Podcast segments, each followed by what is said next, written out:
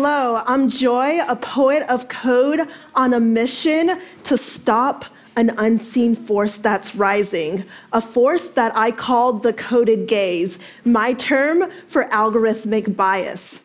Algorithmic bias, like human bias, results in unfairness. However, algorithms like viruses can spread bias on a massive scale at a rapid pace. Algorithmic bias can also lead to exclusionary experiences and discriminatory practices. Let me show you what I mean.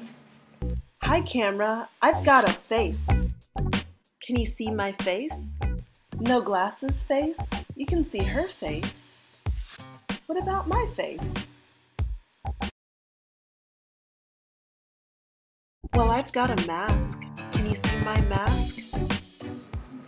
So, how did this happen? Why am I sitting in front of a computer in a white mask trying to be detected by a cheap webcam? Well, when I'm not fighting the coded gaze as a poet of code, I'm a graduate student at the MIT Media Lab. And there I have the opportunity to work on all sorts of whimsical projects, including the Aspire Mirror, a project I did so I could project digital masks onto my reflection. So in the morning, if I wanted to feel powerful, I could put on a lion. If I wanted to be uplifted, I might have a quote. So I used generic facial recognition software to build the system, but found that it was really hard to test it unless if I wore a white mask. Unfortunately, I've run into this issue before. When I was an undergraduate at Georgia Tech studying computer science, I used to work on social robots. And one of my tasks was to get a robot to play peekaboo, a simple turn taking game where partners cover their face and then uncover it saying peekaboo. The problem is, peekaboo doesn't really work if I can't see you, and my robot couldn't see me. But I borrowed my roommate's face to get the project done, submitted the assignment, and figured, you know what, somebody else will solve this problem. Not too long after, I was in Hong Kong for an entrepreneurship competition. The organizers decided to take participants on a tour of local startups. One of the startups had a social robot, and they decided to do a demo. The demo worked on everybody until it got to me, and you can probably guess it. It couldn't detect my face. I asked the developers what was going on, and it turned out we had used the same generic facial recognition software. Halfway around the world, I learned that algorithmic bias can travel as quickly as it takes to download some files off of the internet. So, what's going on? Why isn't my face being detected? Well, we have to look at how we give machines sight. Computer vision uses machine learning techniques to do facial recognition. So, how this works is you create a training set with examples of faces. This is a face, this is a face, this is not a face. And over time, you can teach a computer how to recognize other faces. However, if the training sets aren't really that diverse, any face that deviates too much from the established norm will be harder to detect, which is what was happening to me. But don't worry, there's some good news. Training sets don't just materialize out of nowhere, we actually can create them. So there's an opportunity to create full spectrum training sets that reflect a richer portrait of humanity. Now, you've seen it in my examples how social robots was how I found out about exclusion with algorithmic bias. But algorithmic bias can also lead to discriminatory practices. Across the US, police departments are starting to use facial recognition software in their crime fighting arsenal.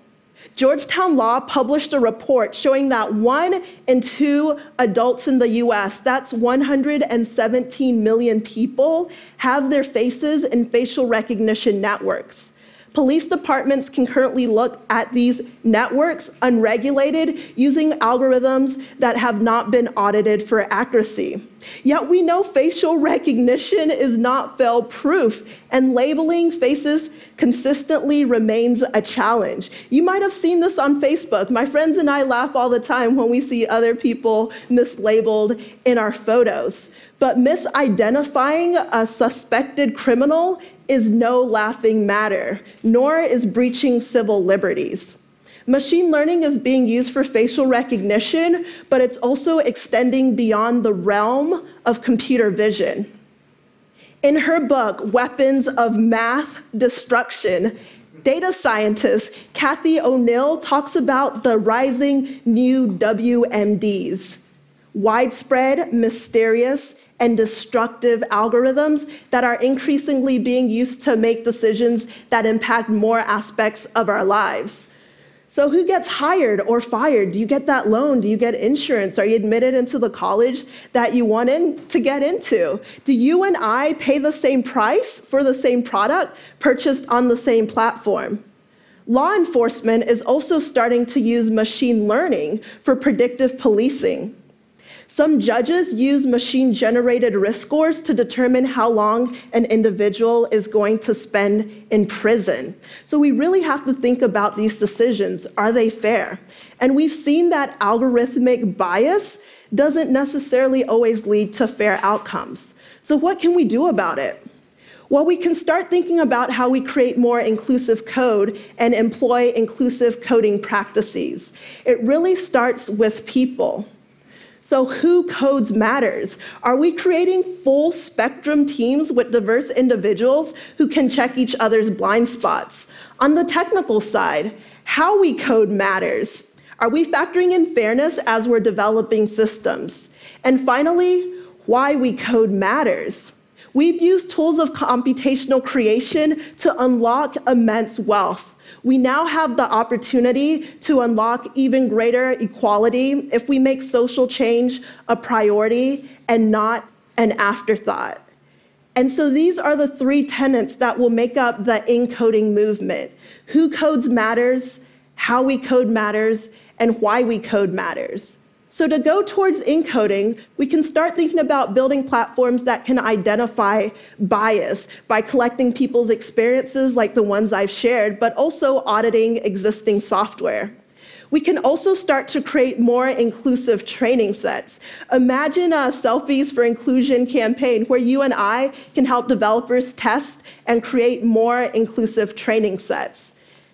And we can also start thinking more conscientiously about the social impact of the technology that we're developing. To get the incoding movement started, I've launched the Algorithmic Justice League, where anyone who cares about fairness can help fight the coded gaze. On codedgaze.com, you can report bias, request audits, become a tester, and join the ongoing conversation. Hashtag codedgaze. So I invite you to join me in creating a world where technology works for all of us, not just some of us. A world where we value inclusion and center social change. Thank you.